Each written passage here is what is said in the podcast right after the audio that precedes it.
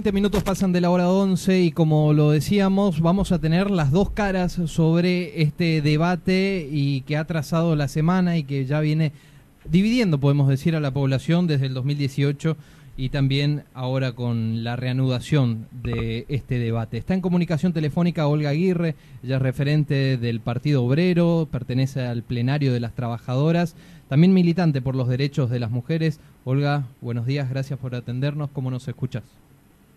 Hola, buen día Gastón, a tus compañeros, compañeras que estén ahí trabajando con vos y a la audiencia. Olga, empezar eh, con esta cuestión que también recién hablábamos con el otro sector justamente de los pro vida. ¿Por qué ustedes consideran de que se debe convertir en ley el proyecto de interrupción voluntaria del embarazo? Porque es una realidad, una terrible realidad que nos atraviesa como sociedad y que la cera particularmente el cuerpo y la vida de las mujeres, es una realidad a la que el Estado le dio la espalda todo este tiempo, y, pero eso no significa que no esté ahí, aunque esté escondido bajo la alfombra, pero, pero nos afecta y nos afecta terriblemente. Cuando las cosas suceden, pasan y tienen la dimensión eh, que tienen como, este, como esta cuestión eh, en la vida y en la sociedad en general, eh, el Estado no puede seguir eh, desentendiéndose y tiene que tomar cartas en el asunto porque eh, la clandestinidad es terrible, tiene terribles consecuencias para las mujeres. Así que se tiene que terminar con, con la desidia, se tiene que terminar con, con, esto, con esto que viene pasando hace mucho tiempo. Eh, se tiene que empezar a hablar, se ha empezado a hablar particularmente en estos últimos años y con todo lo que se debatió y escuchamos en el tratamiento anterior que tuvo en el Congreso este proyecto. Eh, y bueno, esperamos que así sea. Esto, este primer paso, esta media sanción, es un avance importante, es una conquista del movimiento de mujeres. Acá ningún gobierno puede arrogarse eh, este derecho lo conquistamos con años, décadas de lucha y bueno, falta la sanción de la norma eh, con el tratamiento en el Senado que esperemos que finalmente se apruebe, que sea ley y que una vez que sea ley se cumpla con esa ley, que no sea letra muerta como suelen ser las leyes eh, en nuestro país. Olga, te habla Carla. Eh, preguntarte cómo te sentís cuando escuchás a los funcionarios provinciales que declaran admisiones como prohibida lo discutíamos acá en el piso de que por ahí no hubo ninguna consulta popular para que nosotros decidamos si queremos que Misiones sea o no una provincia provida. Sí, es, eh, en definitiva es como lo, lo que siempre pasa con, con, los problemas que nos atraviesan.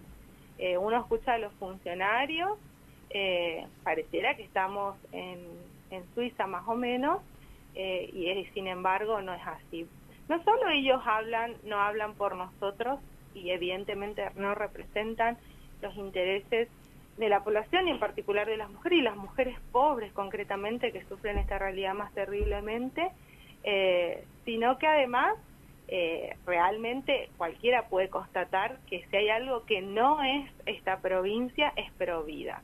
Garantizar partos eh, no deseados, imponer maternidades en condiciones miserables no puede decirse que sea ni la defensa de la vida ni mucha ni mucho menos. Nosotros que peleamos porque se consagre este derecho somos las mismas que denunciamos el estado de los hospitales, que estamos sosteniendo y organizando comedores y merenderos en los barrios que no dan abasto.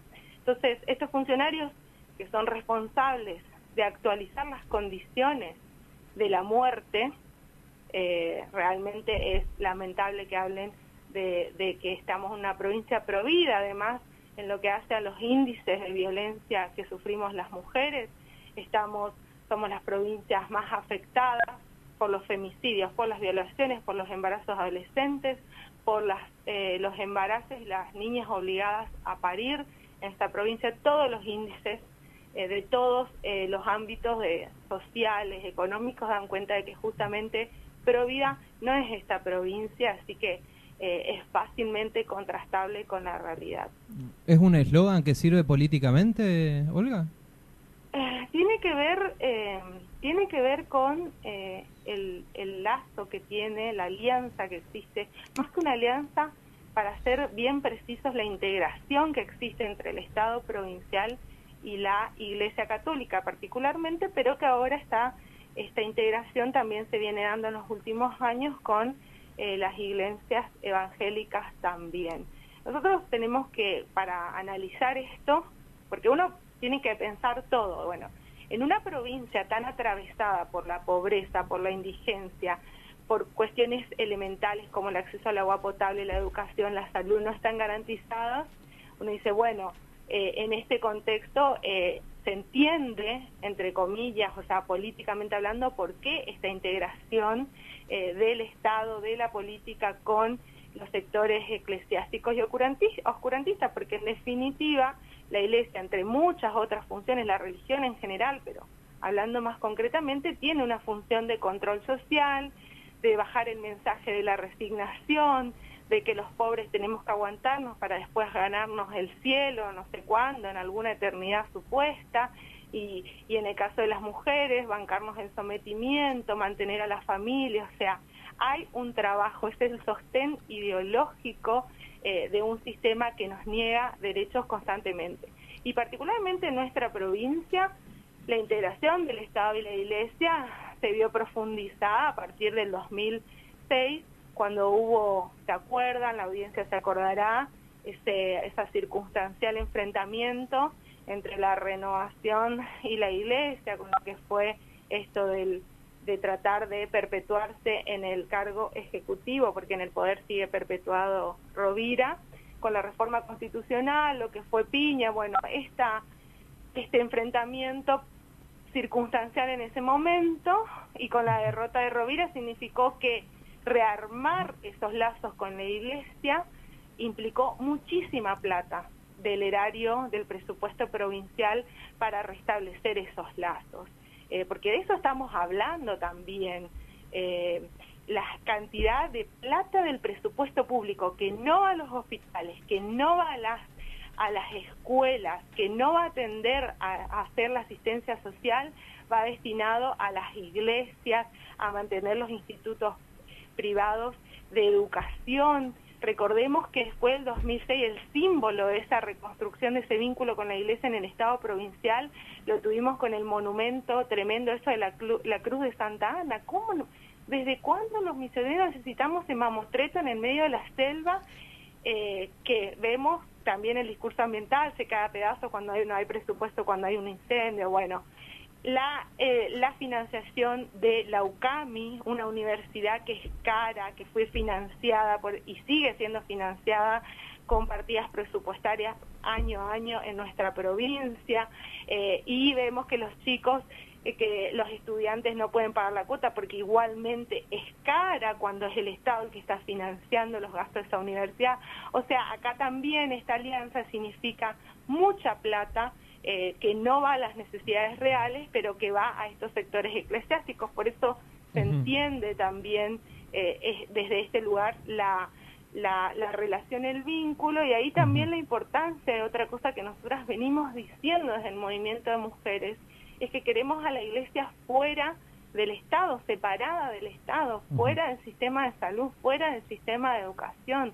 Es una tragedia la intromisión de estos sectores eclesiásticos en la educación porque se niegan a aplicar la ley de educación sexual integral, porque se niegan en los hospitales teniendo un protocolo de acceso al aborto legal. Eh, en los casos de violación se niegan a aplicar los elementos clericales que están en los hospitales. Entonces, eh, hay que entender en su dimensión integral de cuál es la problemática que nos atraviesa cuando hablamos de los derechos de las mujeres y estos sectores que se han siempre aliado para negarnos, ¿no? Bien, Olga, eh, preguntarte también porque salió el cuestionamiento por parte de las organizaciones femeninas y que apoyan que este proyecto se convierta en ley, el tema de eh, la objeción de conciencia. Yo sé que quizás en realidades como la de Posadas, como los grandes centros urbanos, no pueda llegar a influenciar mucho, pero sí, por ejemplo, en un pueblo chico donde tenés un solo nosocomio, donde tenés una sola salita. Eh, esto es algo bastante cuestionable a la hora de analizarlo, ¿no? Sí, la objeción de conciencia es un elemento que se, o sea, es una cuestión que fue agregada por presión justamente cuando la Iglesia en alguna medida ya tenía cierta conciencia de que estamos en un camino inevitable hacia la legalización de la interrupción voluntaria del embarazo, bueno, trata de neutralizar sus efectos metiendo eh, ese tipo de herramientas que en definitiva les sirven para incumplir con la norma, ¿no? la Iglesia hay que entender funciona como un Estado dentro del Estado y se arroga a través de estos artículos la facultad de no aplicar la, legislación vigente. Lo mismo pasa con la ley de educación sexual integral. Es un problema realmente, es un problema porque la Iglesia, por lo que estábamos hablando eh, recién, la Iglesia está metida también en el sistema de salud pública. Recordemos que en el debate del 2018 todo el hospital neonatal se declaró objetor de conciencia. El hospital público, el parque del Parque de la Salud. O sea, es un problema grandísimo. Mira, la objeción de conciencia, eh, en definitiva, sea en términos individuales, ni hablar en términos eh, institucionales, o sea, para que todo un, eh, una, una clínica concretamente se, se considere objetor de conciencia, es la herramienta que tiene la Iglesia para no cumplir con la normativa y es un problema. Eh, nosotros sabemos, por ejemplo, en la experiencia de Uruguay, que pasa esto que vos decís.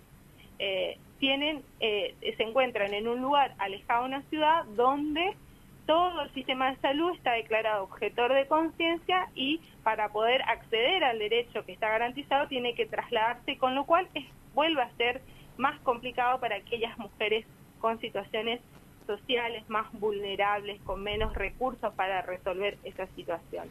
Nosotros como Frente Izquierda, que, votamos en general la ley y en contra de estos, en particular, en la votación en particular, votamos en contra de los artículos que consagraban la objeción de conciencia, porque sabemos cuáles son las derivaciones prácticas que tiene esto. El, en el sistema de salud pública no tiene que existir la objeción de conciencia. El que no quiere, el que no quiere, eh, eh, el que tiene ese tipo de, el objetor de conciencia tiene que dedicarse a la profesión en un sistema privado. En el sistema privado, la objeción de conciencia en términos individuales tampoco es practicable, porque si yo no quiero ser objetora de conciencia y trabajo, por ejemplo, en la clínica Siemens, probablemente me echen entonces también funciona como un sistema de apriete para los trabajadores hacia adentro de eh, sus trabajos en el sector privado. Entonces es realmente un problema.